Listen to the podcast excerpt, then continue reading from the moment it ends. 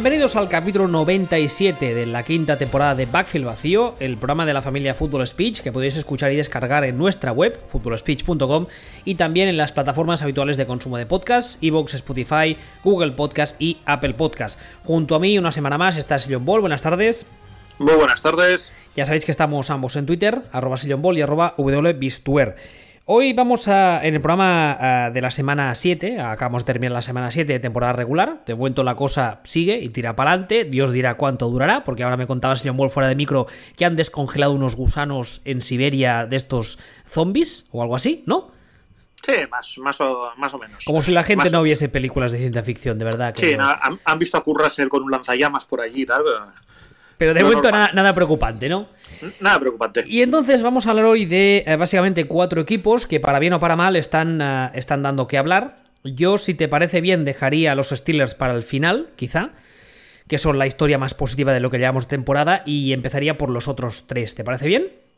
No creo que sean la historia más positiva, salvo, que, salvo que fuéramos idiotas y no lo viéramos venir pero no creo que fueran la historia que sea la historia más positiva. ¿Ahora es cuando tengo que decir que no somos idiotas?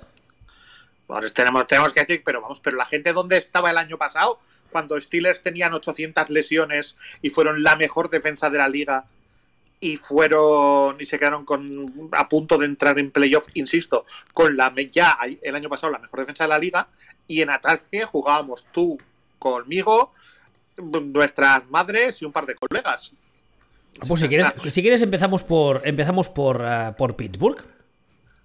Por, sí, sí como, como, como tú veas. O sea, yo solamente quería remarcarle esto, que es, que es el dónde estaba, aquí, dónde estaba mirando la gente el año pasado.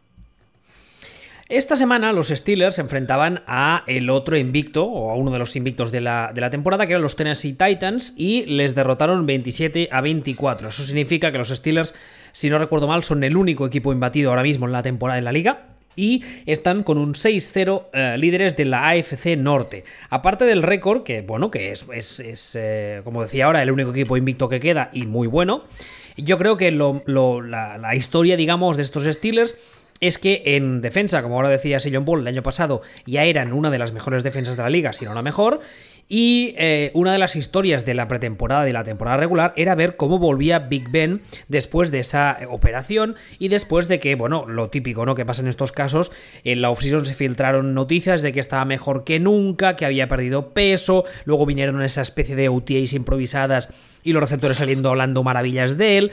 Pero claro, cuando tú llevas ya unos años en este negocio, esta historia la has visto muchas veces, esta película la has visto muchas veces. Que llega la off-season, llega la, los OTAs y todo el mundo, bueno, es que está mejor que nunca, parece más joven, más guapo, más listo, más delgado, vamos, todo. Y resulta que, al menos hasta la fecha, parece ser que en este caso era un poco verdad. Big Ben ha vuelto de la lesión y la verdad es que no, no hay rastro ninguno de que, haya, de que haya sufrido ningún eh, setback, como dicen los americanos, incluso teniendo en cuenta que ya tiene una edad.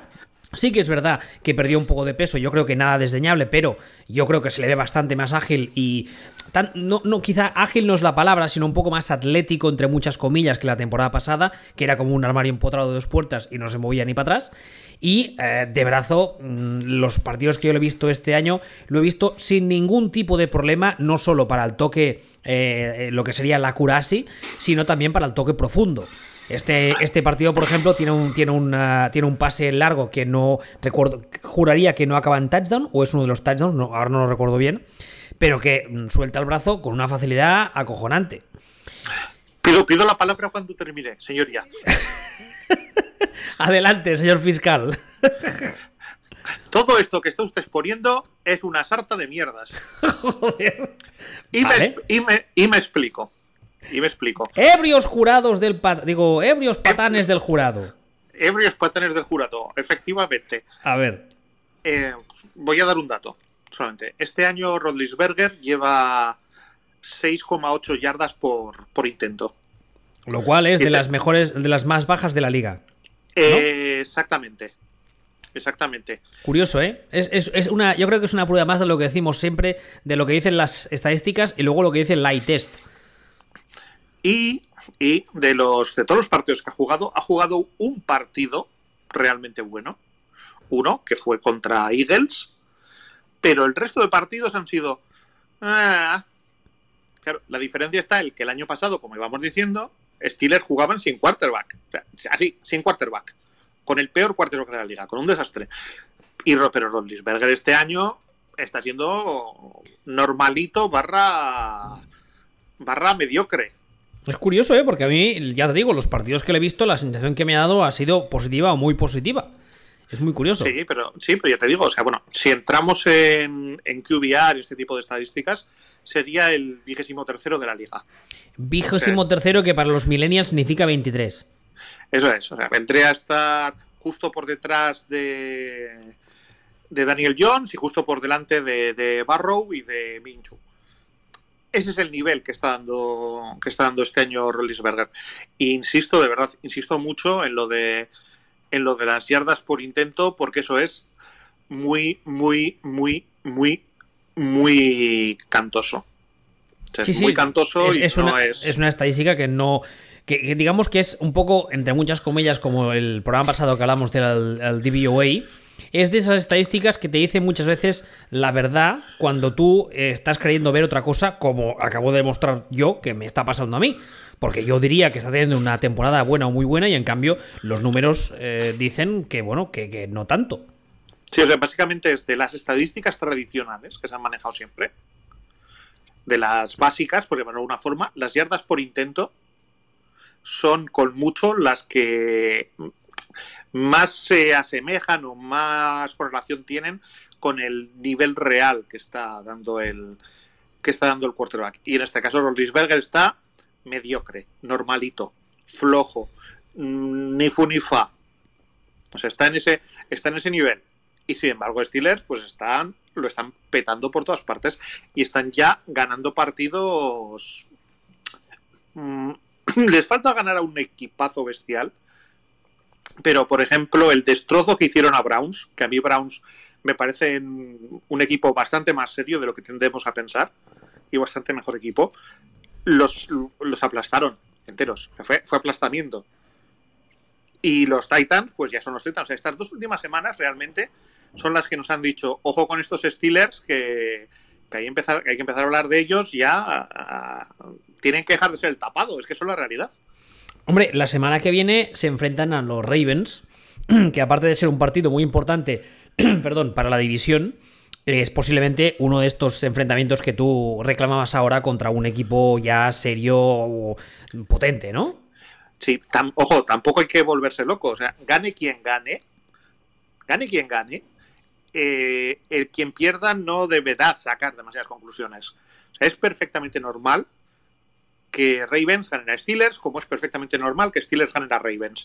Estamos hablando de dos de los cuatro mejores equipos de la liga. Pongamos. Sí, sí. Ahora mismo sí. Y, en, nivel real. Entonces, bueno, pues, eh, probablemente veamos cositas que nos den que nos den información. Hay una cosa que sí que me interesa ver y es esta super defensa que tiene Steelers, cómo se aguanta o cómo se enfrenta a un ataque tan particular como es el ataque que tiene Ravens, porque no es no es el ataque convencional, normal que pueden tener otros, otros equipos. Entonces me, gustaría ver, o me va a interesar mucho ver cómo ajustan, qué intentan, qué no intentan. Yo, yo tengo la sensación de que el ataque de los Ravens a esta defensa de Steelers les puede ir muy mal porque es un ataque que evidentemente a nadie se le escapa, se basa en, su quarterback, que es muy, muy, muy atlético y que te puede romper las jugadas de mil formas distintas. Y la sensación que tengo viendo la defensa de Steelers es que es el modelo clásico de Pittsburgh todavía, de front seven tremendamente agresivo, pero que muchas veces esa agresividad contra un ataque más convencional, como tú decías ahora, les funciona muy bien, porque no deja de ser, eh, ahora voy a simplificar muchísimo, pero no deja de ser un todos para adentro y alguien llegará. Y en este caso, cuando tienes un coreback, como decía ahora, tan atlético como Lamar Jackson, ese todos para adentro igual hace que te pases de frenada. Entonces, a mí me, gustará ver mucho sobre todo el tema del, contain defensivo, que es algo que, muchas veces hablamos de ello y que es algo muy poco, eh, muy poco sexy, como suele decirse, que es algo que no gusta porque es un, algo como muy fundamental, muy de, muy de técnica, muy, muy clásico, muy teórico, pero que al fin y al cabo contra este ataque, contra este quarterback, como no tengas bien ah, aprendidos tus, tus, tus gaps, tus puertas y no seas muy, muy, ah, muy estricto con tus asignaciones, puede ser una auténtica eh, bacanal, lo que, o sea, una merienda de negros, con perdón de la expresión, de lo que puede hacer Lamar Jackson contra la defensa de los Steelers. Y no solo, no solo eso, es decir, porque realmente el partido de esta semana, importante, importante, pues, pues bueno, o sea, son dos equipos que van a entrar en playoff, no, no tiene mucho misterio y tal. El problema es que a lo mejor este fin de semana descubrimos que estos, eh, estos Ravens son un matchup horrible para Steelers y eso nos puede dar muchísima información de cara no ahora, sino a playoff. Ahí cuando llegue playoff y digamos, uh, uh, partido igualado. Y en lugar de partido igualado, igual tenemos que decir, uy, uy, uy, uy, qué mal les vienen a Steelers estos Ravens. O igual no hay nada de eso. Igual ajustan la defensa y, se los comen o no, o. Es un, es un partido muy interesante porque nos puede dar mucha información sobre, sobre cosas que pueden pasar en el futuro. Y, y, sobre todo hay una cosa también que se dice mucho de la NFL, que se dice que es una copycat league, en el sentido de que al final todo el mundo se acaba copiando. Y eh, los, Ravens, claro, juegan con la ventaja de que tienen un quarterback, yo te diría que a día de, único, a día de hoy único en la liga pero pueden enseñar alguna forma de hacerle daño a estos Steelers, que luego falta ver si los otros equipos tendrán el personal para replicar esas fórmulas. Pero bueno, mm, es también algo interesante de ver, ¿no? A ver si hay otros equipos que cogen lo que haga Baltimore e intentan, intentan hacer lo mismo. Yo es que no se me ocurre que otro equipo puede hacer lo que hace Baltimore. No, no, ya te digo que ninguno, porque ese quarterback es muy especial, es, único. Pero, no sé, nunca se sabe. A mí, una de las cosas que quiero ver también, uh, vamos a llegar a la semana 8, a la semana 8, lo digo bien, sí, 8. Va a ser la semana 8, o sea, justo eh, medio de temporada. Uh, yo lo que quiero ver es si este Big Ben eh, mantiene el tipo, aunque tú digas y nos acabes de demostrar ahora que, bueno, que tampoco está tan bien, o va hacia abajo. Porque hemos de recordar que Big Ben tiene 30 y cuántos, 37? Chorrocientos. Eh, chorrocientos eh, se traduce en números en. Eh, en, en, perdona, es que justo me ha saltado la noticia de eh, Packers están intentando hacer un traspaso por J.J. Watt y se me ha ido. ¿Cómo, cómo, cómo? Era... ¿Cómo? Joder, no sé, me ha salido aquí en la pantalla de que Packers están trabajando en un traspaso por J.J. Watt. ¿Va en serio? Coño, no sé, era una noticia, de me ha saltado el aviso de ESPN. A ver, espérate, voy a mirar a Rotowall. Luego, luego lo, luego lo miras, que ya te he puesto nervioso. Me acaba de dar un triple infarto de miocardio. Pues no, pues no, sé por qué, si el chaval ya tiene 800 años. No, y además es que ya dije hace, unos, hace unas semanas, tuiteé que lo que tiene que hacer es irse.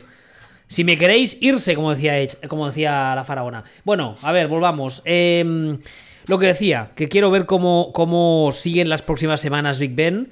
Para mí estaba jugando muy bien, tú acabas de demostrar con los números en la mano que quizá no tanto, es curioso porque una vez más eh, el eye test contra las estadísticas frías eh, muchas veces se dan de patadas, pero a mí, a mí, claro, el tema está en que si Big Ben o los Steelers llegan a playoff y Big Ben llega pues más o menos bien de forma y aguantando el tipo, es un coreback que en playoff, por mucho que haya bajado la forma, es lo que decimos siempre, yo no lo quiero ver enfrente, porque te la puede liar.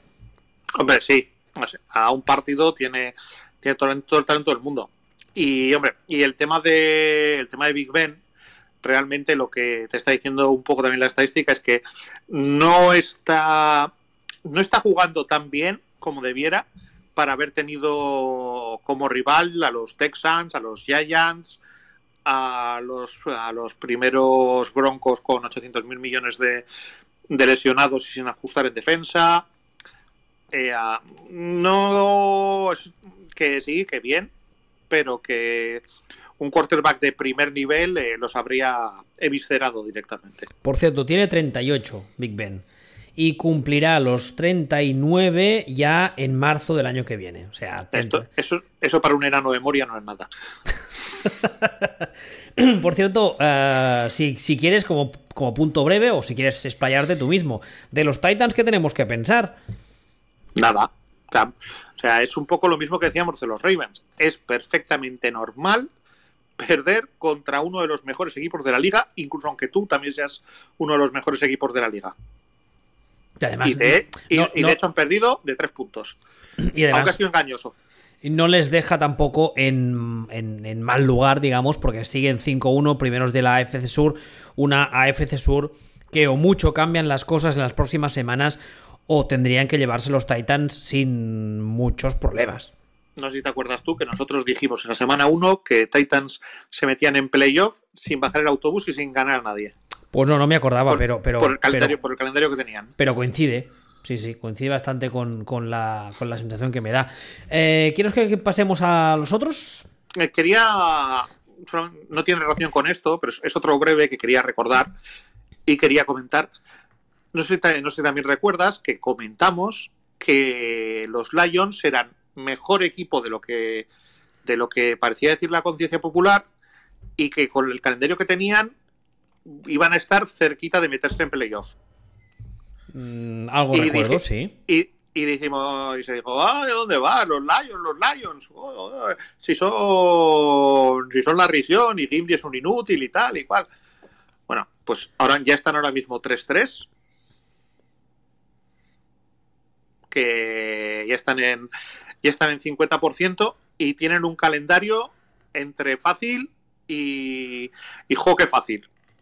O sea, yo no creo que les llegue para entrar en playoff, pero me mantengo y recuerdo que decíamos que Lions iba a estar por ahí por ahí cerquita y por ahí cerquita y por ahí y por ahí cerquita estará. O sea, ahora mismo les queda Colts, Vikings, Washington, Patriots, eh, perdón, Patriots, eh, Colts, Vikings, Washington, eh, Panthers, Texans, Bears, Packers, Titans, eh, a ver si lo veo. Packers, Titans, ¿dónde se me ha ido esta porquería? Eh, Tampa Bay y otra vez Vikings. Que no te digo que te vayan a ganar nueve partidos o diez partidos, pero que a los siete y tocar las pelotas van a llegar o pueden estar muy cerca, yo lo sigo defendiendo. ¿Y tú crees que si pasa eso salvará la cabeza a tu enano favorito? Uh, buena pregunta. Yo creo que si no entran en playoff, no. ¿Si entran? Si no entran en playoff, Sí, sí. eh, eh, se va fuera, yo creo. ¿Y si entrasen se salva? No debería, porque ya, ya hemos visto el calendario que el calendario que tienen. Pero los dueños a veces no sería la primera vez, pues este año pasó varias veces, que un owner o un general manager se hace un poquito de caquita y prefiere quedarse con lo mediocre conocido. Sí, muchas veces en el NFL es eso de más vale, más vale malo conocido, que no acabo de entenderlo nunca, pero bueno, hay, hay- es, es una tónica bastante habitual en la liga. Sí, bueno, ya, ya lo hemos visto este año, ya hemos visto cómo están todos los equipos que dudaron qué hacer, todos a la mierda. Bueno, a ver, eh, siguiente equipo del que queríamos hablar hoy. Creo que toca hablar de los Patriots. Los Patriots esta semana han perdido, y no solo han perdido, han sido atropellados por unos Niners con también 45 millones de lesionados, cua- 33 a 6. Los Niners a- ahora mismo no están ni mucho menos en su mejor momento, no son el equipo del año pasado, 4-3 últimos de su división y como decía ahora con muchísimos lesionados de importancia. Y los Patriots por su parte están 2-4 terceros de una AFC este que tampoco sería la división más competitiva del planeta. No sé por dónde empezar. La verdad es que yo creo que este partido dice mucho y no precisamente bueno de los Patriots, que por otro lado es algo que creo que tú habías dicho ya muchas veces aquí, y es que son un equipo que, que bueno, que no sé cómo decirlo, que están en, están en un proceso de reconstrucción, pero que como, tengo la sensación muchas veces de que han, han, han engañado a todo el mundo porque la gente no es consciente o no quiere ser consciente o, es que ellos no lo aceptan. No, no sé qué pensar exactamente de estos Patriots, la verdad. Hombre, si el año pasado ya tenían una plantilla en ataque eh, bastante mierder, por no decir mierder de narices, y este año tienen peor plantilla en ataque que el año pasado, pues tú me contarás. Lo avisamos, eh, por cierto, la temporada pasada, que eh, muchas veces el que aguantaba el ataque rindiendo a un nivel medio-bajo, pero medio-bajo en vez de bajo muy bajo, era Brady. Y a Brady el año pasado se le puso de vuelta y media. Eh, bueno, ya vemos cómo están las cosas a día de hoy, pero bueno. Sobre todo, sobre todo para mí el tema es que el rendimiento de Cam Newton está siendo lamentable. El partido, el partido de esta semana contra San Francisco es un partido horrible. O sea, yo creo que es uno de los peores partidos que le he visto, evidentemente no New England, que ha jugado, ha jugado seis, sino casi te diría los últimos tres o cuatro años. Es un partido muy, muy, muy malo, en el que yo tengo la sensación durante todo el partido que no sabe qué hacer con el balón. Pero malo a un nivel de a un nivel de incompetencia estratosférico, o sea, tinte bóbica. Tinte bóbica. Es, es, una, es una locura, ¿no? ¿no? sé qué dicen los números, eso no, seguro que igual no nos lo cuentas tú, pero... Si quieres, te lo digo. Sí, hombre, sí, dale. Eh, bueno, en el QBR de este partido, eh, bueno, tiene un 3,5. ¿Alguna, ¿Alguna comparación para que la gente se pueda hacer una idea? Mm, de este tres y medio, que parece un suspenso y tal, bueno, solo matizar que es, una escala sobre 100, no sobre 10. No tengo más preguntas, su señorita. ¿Es, su señorita? Sí, es, es, perdón, es un, es un chiste que hacen en un programa de radio aquí, perdón. Los catalanes me entenderán. Vale. Eh, el tema es que no es este partido, es este partido, es el partido contra Broncos, es incluso el partido, un partido anterior contra, contra la defensa de un equipo de Bruden. Es eh, horripilantes. Absolutamente horripilantes y tiene muy, muy mala pinta. Yo no esperaba que Cam Newton iba a transmitir esta sensación de estoy acabado. No, porque es que son, es un nivel que ni siquiera no sé, a mí me transmite la sensación de que aunque le pongas delante una línea acojonante, él va a seguir jugando mal. O sea, que es demasiado malo para este nivel. No, sé si está renqueante lesión, ¿no? o, se ha caído, o, se ha acabado, o, está, o, se ha, se ha subido al árbol. Yo cuando, cuando empezó la temporada tuve un poco la sensación de que, mm, eh, viéndole jugar, de que volvía a divertirse. Eso sumado al hecho de que al principio del calendario fue más o menos asequible y que el equipo iba ganando, pues tuve la sensación de que lo que necesitaba, que les pasa a muchos jugadores, era, había sido un reset en plan, oye, mira, salgo de una situación, una etapa que ha terminado para mí, ha terminado más o menos mal, y empiezo una nueva etapa, y eso me, ilusiona, además, en un equipo como, como, New England, con un sistema en principio hecho más o menos a medida. Es verdad que no había off-season, no había OTAs, pero más o menos el jugador, digamos, eh, transmitía esa sensación de hace muchos años de, eso, de, divertirse, de disfrutar y de ser capaz de secarse alguna genialidad del sombrero, evidentemente no de forma regular, porque ya tiene la edad que tiene y el historial de lesiones que tiene, pero más o menos podíamos ir tirando, ¿no? Y esta semana, o aparte de las semanas que tú has comentado, yo me quedo solamente con esta última. En muchos momentos tengo la sensación de que está, como decía antes, un poco en plan, me la pela todo, la tiro ahí porque me da completamente igual y a tomar por saco. A ver, es que lo de esta semana es muy escandaloso. Esta semana es de los peores partidos que he visto yo en mi vida estadísticamente. Que cualquier quarterback en cualquier momento de la historia. Es, es, una, es una salvajada eh, de, de, pura maldad. Es el. No sé cómo decirte. Es, es el Hitler de, de los partidos. Eh, ¿Tan, tan, tan malo que dicen los números? Que sea tan terrible. Sí, bueno, sí, sí. O sea, ni siquiera es el Hitler de Jojo Rabbit, es de verdad.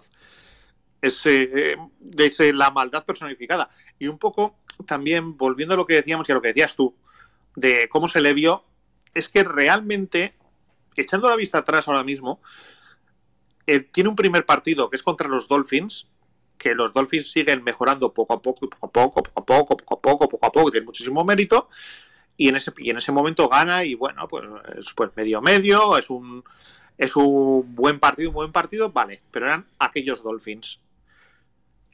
El segundo partido, que también juega bien, aunque lo pierden, es contra los Seahawks, que ahora sabemos que los Seahawks no paran ni a un taxi.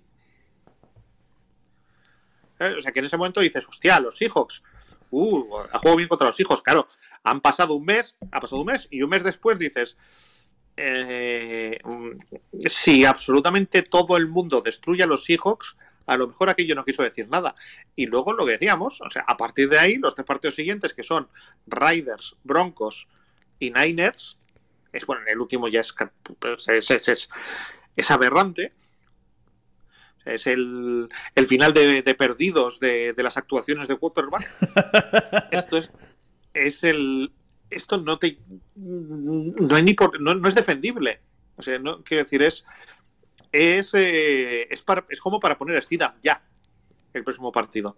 Joder, tan tan tan tan mal. Sí, tan, tan, tan, tan, tan, tan mal son estos tres partidos. O sea, el último ya te digo que es que yo no he visto ningún partido tan malo. No, a ver, el último, eh, aparte de, de, Cam Newton, que hablamos de él porque también lo hemos dicho muchas veces, es el quarterback y al final es un poco sobre quien recaen todas las miradas, pero tuve la sensación, de hecho, leí un tuit diciendo que había sido el partido, la derrota con mayor diferencial de puntos desde que Belichick se hizo cargo de los Patriots.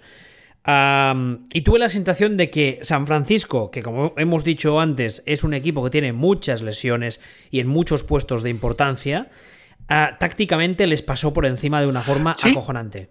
Esto, esto, fue, esto, esto, también lo quería comentar. ¿Tú no tuviste la sorprendente sensación de que Niners estaban mejor entrenados que un equipo de Belichick? Sí, lo cual no había visto nunca. Porque mira que hemos dicho muchos años que Belichick había años que tenía plantillas con una, una eh, eh, o sea, escasas de talento, pero de forma alarmante, y el tío conseguía hacerlas rendir a un nivel mucho más, sub, mucho más alto del que mm, eran realmente los jugadores, porque eh, a nivel de Exanos es un genio. Pero esta semana tuve la sensación, o sea, al contrario. Creo que Shanahan le dio un baño táctico a, a Belichick, pero, pero, pero escandaloso outcoach que dicen eh, los americanos. Tal cual, sí, sí.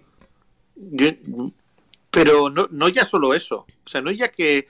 Es que la idea fue tan grande que la sensación era que estaban mal entrenados. Y dices, bueno, no puede ser, es, es Belichick, ¿no? O sea, es, eh, lo primero que haces es decir, no puede ser. Pero hay que. Hay que apuntar esto en. Hay que apuntar esto en el calendario. ¿No? ¿Sabes? Es como aquí, recordaréis este día como el día que casi atrapasteis a Jack Sparrow, ¿no? No, es el, es el, es el igual, igual, lo sabemos, hay que ver las próximas semanas, pero igual estamos ante el Rubicon de Belichick. Voy a, voy a hacer un apunte histórico para quedar de culto. El Rubicon es un, es, es un río que eh, se considera es un río que cruzó Julio César con su ejército y se considera como el principio del fin porque ahí varios de sus generales dijeron, creo recordar, dijeron, este tío no es apto para mandar, vamos a cargárnoslo. Y se considera, se considera el principio de su fin. Pues este sería el Rubicón de Belichick es un poco el momento en el que decimos, mmm, la era Belichick acabó. De hecho, esta semana también leí un tuit, no sé si de ESPN o algo, varias personas o varios medios hablando de fin del imperio, no sé qué, una etapa que llega a su fin. Lo que tampoco nos flipamos, tampoco nos flipamos. A ver, eh, yo es lo que dije. Eh, que, que, hay que hay que ver un poco más las, las, próximas semanas. Incluso hubo alguien que me dijo: Yo creo que Belichick al final de esta temporada se retira. Yo dije: Ni hablar. Sea, Belichick no querrá retirarse después de una temporada mala, especialmente si Brady está teniendo una temporada buena en Tampa Bay. O sea, nunca de la vida. Su orgullo no se lo va a permitir. Tiene, tiene 68 años ya. Es, es, es, verdad que le quedan dos telediarios. Hombre, sí, no le, van a, no le quedan 10 ni le quedan posiblemente 5. Pero retirarse después de un tan mal año, yo francamente no lo veo. Sí, y no creo que tenga ofertas para comentarista. Eh, no, no porque es, es, un tipo que tiene muchas cosas, pero lo que sería el don de palabra no parece, ¿eh? No, no, no transmite eso. No, no. Entonces, bueno, esto no es tanto. Esto no me parece tanto que se haya acabado nada, como me parece más bien ese partido hace 5 o 6 años en el que de repente Federer pierde contra el 70 del mundo. Y dices, joder, pero si Federer nunca pierde contra el 70 del mundo. Dicen, bueno, pues no es que vaya a pasar habitualmente, probablemente, pero. Pero ya has visto un, una pequeña raja, un pequeño agujero en la. En la, en la muralla. O sea, por eso digo, no es el. No es el día que marque nada que sea definitivo, pero es posible que tengamos que apuntar. Este es el primer día que tuvimos la sensación de que Belichick empezaba a irse, aunque todavía esté ahí y todavía le queden años, pero es posible que este sea el primer día que, que, que o el día que se inicie el tránsito de poder en, en Patriots, en la propia franquicia de Patriots. La, la sensación que tuve eh, es que fue la primera vez desde hace muchos años que la genialidad de Belichick no fue suficiente para ocultar el, el déficit de una plantilla que él tiene y mucho. Este tío ha ganado 10 partidos con Matt Cassell de quarterback. Por eso digo, por eso digo que esta, esta plantilla realmente es mucho peor de lo que muchos pensábamos o esperábamos. Y ha llegado un punto en el que al menos esta semana Belichick ni siquiera con lo bueno que es él ha sido capaz de sobreponerse a esa falta de talento general. Esta semana que viene le vienen los Bills, por cierto. Bueno, va a los Bills, o sea, va a Buffalo. ¿Qué podemos esperar de ese partido? Mm, Porque yo tengo la sensación de que a los Bills les tiene comida un poco la moral, normal después de tantos años. Y aunque el equipo, aunque los Patriots no estén bien, ni mucho menos, que no sea en plan en Búfalo, que no sea en plan que viene el coco, se hagan caca encima y, y Belichick de, de, repente se recupere. No creo que sea tanto eso como que como que los Bills en concreto llevan cierto tiempo eh, con un descenso preocupante en las prestaciones de su defensa. O sea, hubo un momento la semana pasada hasta que despertaron que los Jets les dieron morcilla, pero bien. Los Jets, ¿eh? Los Jets, a la defensa de los Bills. Y que el rendimiento de ellos Allen, siendo bueno, no ya, ya, no es el que era a, a principio de temporada. Exactamente. Ojo, que no digo que esté jugando mal, ni mucho menos. Está jugando bien, pero no está jugando al nivel eh, de este tío es ultra buenísimo, lo mejor de la liga, que estaba jugando que estaba jugando los primeros 3-4 partidos, ¿no? Entonces, eh, pues teniendo en cuenta que no me sorprendería un efecto mosqueo barra rebote en Patriots y Bills están dando ciertos están soltando ciertos indicios de que pueden tener problemas o pueden estar cerquita el tío el mazo o tal cual veremos veremos yo es un partido que si apostara no apostaría o sea, vale, que, realmente no sabes de qué lado va a caer, ¿no? No, más bien, o sea, el favorito son los Bills, claros. Pero me parece un partido trampa, por ejemplo. Ya, que sí, o sea, que si, que si gana New England no dirías, Dios mío, que ha pasado el fin del mundo. Exactamente, o sea, es, de estos partidos que, dices, me parece que, que Bills es más favorito de lo que debería serlo en realidad, teniendo en cuenta todo. Ah, a ver, vamos a hablar ahora de dos equipos, los dos que queríamos comentar al final. Eh, además, estos dos, estos dos, perdón, se han enfrentado entre ellos esta semana. Son los Seattle Seahawks y los Arizona Cardinals. El partido de esta semana se lo llevaron los Cardinals por un ajustadísimo 37 a 34. Los Seahawks ahora mismo van 5-1 primeros de la NFC eh, eh, Oeste y los Cardinals van 5-2 segundos de la NFC Oeste. ¿Por cuál de los dos te apetece empezar? Porque son historias, creo, un poco diferentes. Mm, bueno. Bueno, que... da igual, porque, no, porque prefieras, no, si es, son historias diferentes, en, es que son historias completamente diferentes realmente. El, eh, la cuestión con, con, los Cardinals, vamos a empezar por los Cardinals, es eh, apuntar de nuevo que están haciendo las cosas muy bien. Muy, Perdona que te corte, muy bien y bastante rápido, lo cual no suele ser habitual.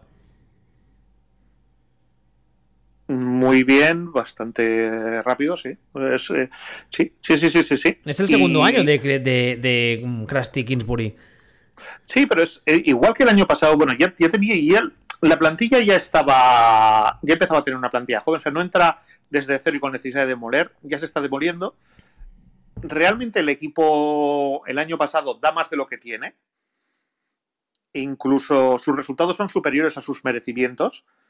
Y este año, los Cardinals de la jornada 1 no son los mismos de los Cardinals de la jornada 6. O sea, es un poco, un poco lo mismo, porque es que están llevando vidas bastante paralelas, un poco lo mismo que está pasando con los Dolphins.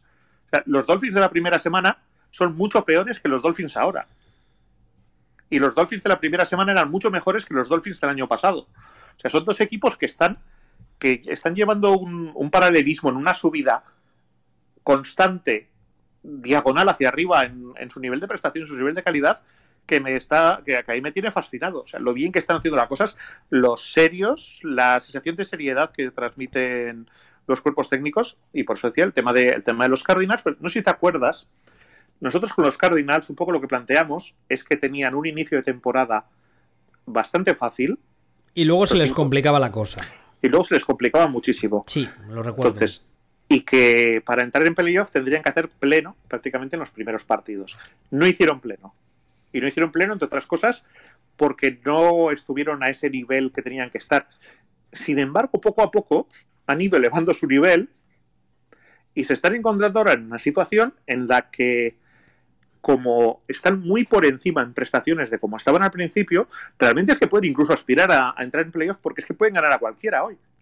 Mira, se han enfrentado. Y hace un mes no podían. Se han enfrentado de momento a San Francisco, Washington, Detroit, Carolina, Jets, Dallas y uh, Seahawks, ¿vale? Uh, 5-2, como decía, segundos de la NFC Oeste. Y ahora les queda Miami, Buffalo, Seattle, New England.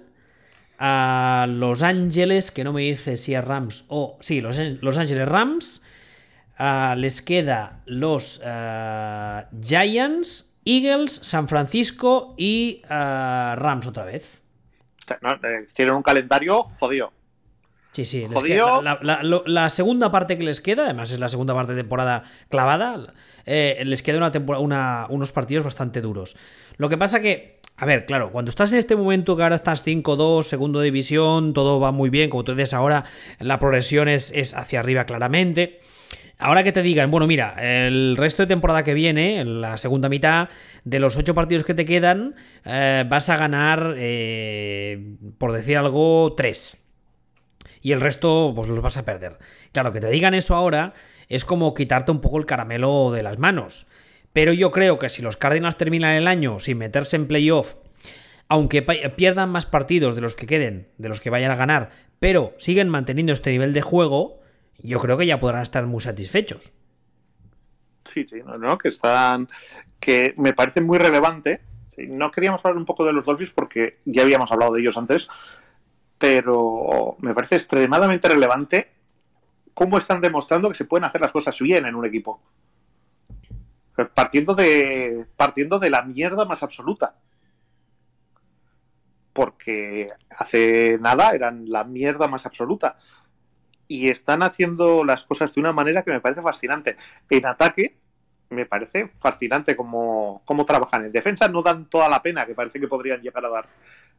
Y, y, y el, lo diré, y el marciano Marvin que tienen como quarterback, pues bueno, a, por lo menos hasta que lo revienten de una hostia. Ahí, ahí quería, ahí quería, no, sí, sí. No va mal. Ahí quería yo. Respecto al ataque de los Cardinals, hay dos cosas. La primera, yo creo que eh, desde el año pasado los esquemas de Kingsbury de momento están funcionando bien. A mí me gustaría, yo necesito verle todavía en un tercer año, porque en cuanto a ofensivas, tres años eh, suelen ser eh, un poco la norma. Y mmm, sigo pensando que no sé por qué me da la sensación que llegará un punto en el que se le verán las costuras. Quizás injusto, porque tampoco es que haya demostrado nada malo hasta ahora, pero tengo esa sensación. Igual me desmiente, no sea la primera vez que me tengo que comer mis palabras, pues bienvenido sea. Pero respecto a como tú le llamas el marciano Marvin, o sea, Kyler Murray, yo lo he dicho ya muchas veces en Twitter cada vez que le veo correr sufro. Sufro porque es un tío que no tiene el físico para correr como le hacen correr, le prediseñan muchas jugadas de estas de option en las que abiertamente le hacen correr y... y... y... y. Y es un tío que si empiezan a darle tortas bien dadas, sí que es verdad que corre con mucha cabeza y no me estoy no le estoy llamando a cabezón. Es un tipo que eh, evita muy bien el contacto innecesario, sale enseguida por la banda cuando, cuando puede, eh, sabe correr. Y cuando digo que un quarterback sabe correr no es solo ser muy atlético, sino también es leer el tráfico a la hora de correr, a la hora de buscar los agujeros y de, como decía ahora, no, no, no arriesgarse o no exponerse a un contacto innecesario que igual te reporta ganar media yarda más o una yarda más, pero te aumenta las posibilidades de lesionarte. Pero sigue sufriendo por él, porque es un físico, eh, bueno, es, no deja de ser otro Russell Wilson, y de Russell Wilson hemos dicho muchas veces, que luego hablaremos de los Seahawks, hemos dicho muchas veces que precisamente una de las cosas tan buenas que tiene es que corre con mucha cabeza. Si Kyler Murray eh, es capaz de reproducir eso, pues a eso sumándole que desde la banda le canten algunas, alguna jugada, o sea, le canten menos jugadas que le expongan, como está pasando ahora, creo yo, pues me puedo creer este ataque. Porque la verdad es que las habilidades atléticas de Murray eh, yo creo que están fuera de toda duda y de brazo no va ni mucho menos mal, no va falto. ¿Tú no tienes la sensación de que el marciano Marvin no tiene brazo? Yo no. Cuando le, cuando le ves jugar, sí, yo siempre tengo esta sensación. Yo no, a mí la verdad es que en, en, profundo no me, no me, o sea, me gusta mucho y creo que tiene, tiene un buen toque. No creo que se, que se quede corto ni que tenga problemas para lanzar en profundo. No, no, la verdad es que no. No, no digo que no tenga toque.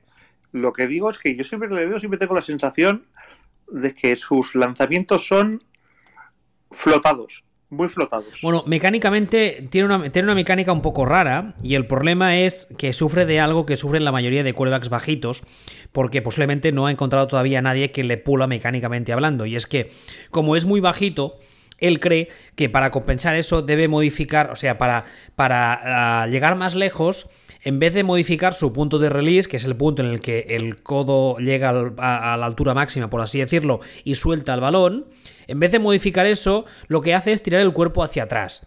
Esto es un error muy típico en los quarterbacks jóvenes y en los quarterbacks un poco más bajitos de lo normal. Y eso eh, mecánicamente es, una falacia, es un error, no debe hacerse. Porque en el, en el manual este de quarterback científico que he compartido muchas veces, hay una página, hay una, una parte destinada a eso, y eso en física se llama, uh, creo que se llama uh, uh, movimiento parabólico, creo que es, creo recordar. Y yo siempre pongo el mismo ejemplo, hay que imaginar una catapulta. Si tú tienes una de esas catapultas medievales y quieres la lanzar la piedra más lejos, no tiene ningún sentido que levantes las ruedas de la catapulta de delante, ¿verdad? O sea, lo que sí. vas a hacer va a ser modificar el punto en el que la piedra abandona la plataforma. Pues eh, pensad ahora, la piedra es el balón y la plataforma es el brazo del cuerva, que es un poco lo mismo. Y eso es porque por, mecánicamente no he encontrado todavía nadie que le pula o que le, le comente ese aspecto y bueno, si algún día encuentre algo que le pule ese, pues posiblemente podrá sacar un poco de aire a sus balones profundos y, y mejorará en accuracy, pero, pero en cuanto a, potencia, digamos, yo no le veo falto.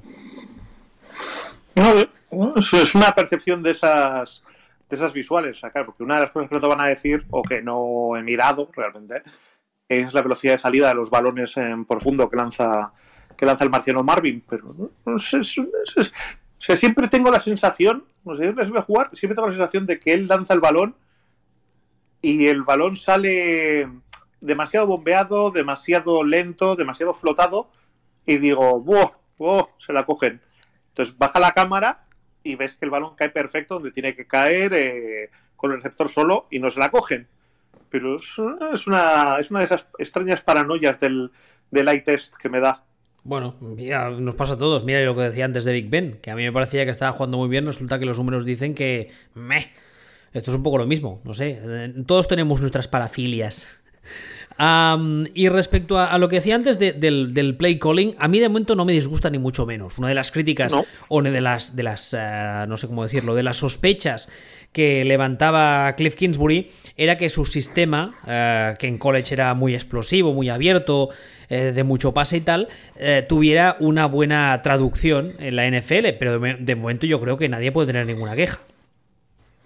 No, no, no, en absoluto. O sea, ese, eh, este es un caso de, yo por lo menos me tengo que, me tengo que tragar todo lo que dije cuando contrataron a, a Krusty, porque está funcionando muy bien, está funcionando mucho mejor. O sea, cuando digo funcionando no digo que gane o que pierda, es que el equipo está bien entrenado, está mejor entrenado de lo que parecía y cada día está entrenado mejor y jugando mejor. O sea, no es una cuestión de, de ganas de churro, de milagro, por talento, por tal, no, no. Se ve que está que el talento está, está muy bien, ¿no? O sea, es... Entonces, claro, al final dices, este, este tío tiene una vida perfecta. Está, está ganando pastizas. ¿Tú, ¿Tú, te acuerdas la casa de, de escenario de peli porno que tenía Cliff Hombre, Kingsbury? hombre, te diré, con, con la, con la, con la, ¿cómo se llama? La, la, chimenea abierta en medio del patio en el mes de mayo en Arizona. Ese detalle de peli porno total, o sea, espectacular. Com completamente. Está ahora mismo está, está haciendo uno de life goals eh, completamente, completamente superados. Y, ya te digo, o sea, yo me descojoné muchísimo de los Cardinals, de la contratación de Kingsbury, de todo esto. Pero tenían razón ellos y yo no. A mí me pareció la típica contratación de campanillas que hacen muchos equipos cuando las cosas van mal para, para generar ilusión y para generar titulares y llenar portadas. ¿Sabes? Fue un poco como pasa aquí cuando el Barça o el Madrid ficha a alguno de estos que tiene mucho ruido, pero luego nada. Pues en, realidad, en realidad en el Barça pasa cuando dimite el presidente. Dimitió ayer, ¿verdad? Sí. Puede ser. Ah, no sé en qué, mundo vives, de verdad, te lo juro. En el mundo en el que el soccer me importa tres pitos, francamente.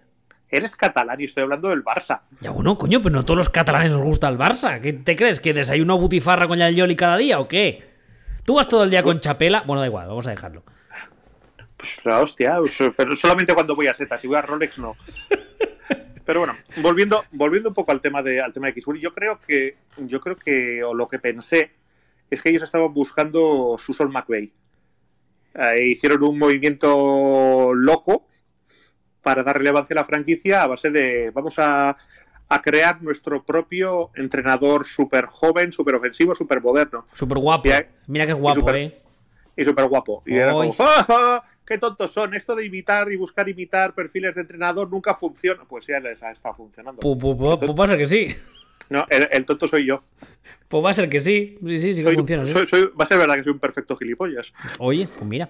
ahora, eh, el otro equipo del que queríamos hablar, como decía antes, que se han enfrentado además esta semana son los Seattle Seahawks, que ah, ahora mismo van líderes de su división, de la NFC Oeste, por delante de los Cardinals con un 5-1 y con un uh, Russell Wilson que sigue jugando a nivel de MVP. Por cierto, eh, si no recuerdo haber leído mal, juraría que la semana pasada leí que todos estos años Russell Wilson no ha recibido ni un solo voto en las discusiones que se hacen cada año por el MVP. No es que no haya, no haya ganado nunca, es que no ha recibido nunca ni un solo voto. Lo cual me parece vamos, acojonante es poco. Pero bueno, este año. ¿Cuándo? ¿Este año o cuándo? No, no. Eh, todos los años anteriores de que está en la liga, cuando eso que empiezan a sonar las quinielas y la gente dice, eh, en las quinielas está este, este, y al final salen los resultados, gana fulanito y dicen, también se llevó tantos votos tal y tantos votos cual, ¿vale? Pues todos estos años, en ninguna temporada, Russell Wilson se ha llevado ni un solo voto de nadie para llevarse el MVP. Creo haberlo, haberlo leído bien. O sea, me parece brutal. Pero bueno, el tema es que este año está jugando a nivel, a nivel MVP. O sea, asombroso, brutal. Eh, nunca he visto nada parecido. Acojonante, tirando del equipo. Y una de las cosas que creo que la gente no es consciente es que Russell Wilson, que está jugando a este nivel, hace parecer mucho mejor a todo, no solo el ataque, a todo lo que tiene alrededor. ¿O es sensación solo mía?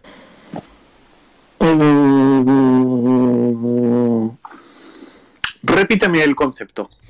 El concepto, pues que Russell Wilson está jugando tan bien que tapa ah, las vergüenzas de mm, quizá no tanto el ataque, pero especialmente el equipo en general. Vale, te voy a decir, te voy a ir más allá en lo que estás diciendo. A ver. Si lo que cuando tú dices que tapa las vergüenzas del equipo, pero no especialmente el ataque, sino el equipo en general, lo que estás diciendo es que la defensa de Seahawks es una puta mierda. Sí. ¿No? Sí, sí. O sea, es, es, es eso. Vale. Eh, bueno, pues el problema o el motivo por el que queríamos hablar de Seahawks es porque llevamos tiempo hablando de Seahawks como uno de los equipos top de la liga, pero top absoluto de la liga, y tú no puedes ser un equipo top de la liga cuando tienes la defensa 28, 29, 30 de la liga. ¿No? No, no, no. o sea, es, así de sencillo. tú puedes llegar a ser un equipo top de la liga con una defensa del 15 al 20 si tienes un ataque estratosférico. Históricamente bueno. O sea, eh, muchas veces hemos comentado que Patriots, cuando se ha metido anillos, ha sido cuando ha tenido una defensa del 15 para arriba, con la que complementar esos ataques que tenía. Si tú tienes una defensa de que es la 28, 29, 30 de la liga, no vas a ninguna parte. Dos puntos. Con copia Green Bay Packers. Vale, y ahora dime, ¿qué, en, qué, ¿en qué número están ahora mismo la defensa de Seattle? 29. ¿De cuántos equipos hay en la liga? 32. Anda, eso es mal, ¿no? Eh, no tengo más preguntas, su señorita. Exactamente. Exactamente. Entonces, claro, el... toca revisar toca revisar un poquitín los planteamientos que teníamos con Seahawks. Y esto parte un poco también de que la semana pasada, cuando hablamos del DVOA, aparecían Seahawks en torno al 10. 10, 9, 8, una cosa así. Y, y yo me quedé pensando, dije, no es algo tan absurdo, extraño o sorprendente como lo de los Colts tan arriba, pero ¿por qué están tan abajo los Seahawks? ¿Realmente por qué?